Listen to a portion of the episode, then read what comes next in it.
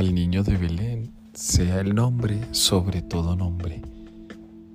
Esta es la experiencia que ha sentido y vivido San Bernardino de Siena, el promotor del nombre de Jesús o el santísimo nombre de Jesús.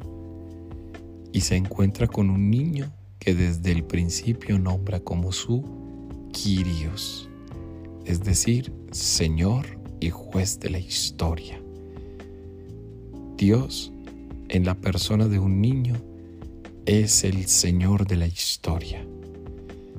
A través de San Bernardino de Siena, hoy podemos experimentar que Cristo es niño y Señor, que en Él las dos realidades se combinan perfectamente para que nosotros, amando a Cristo el Señor, nos enamoremos de un niño que es juez y dueño de la historia.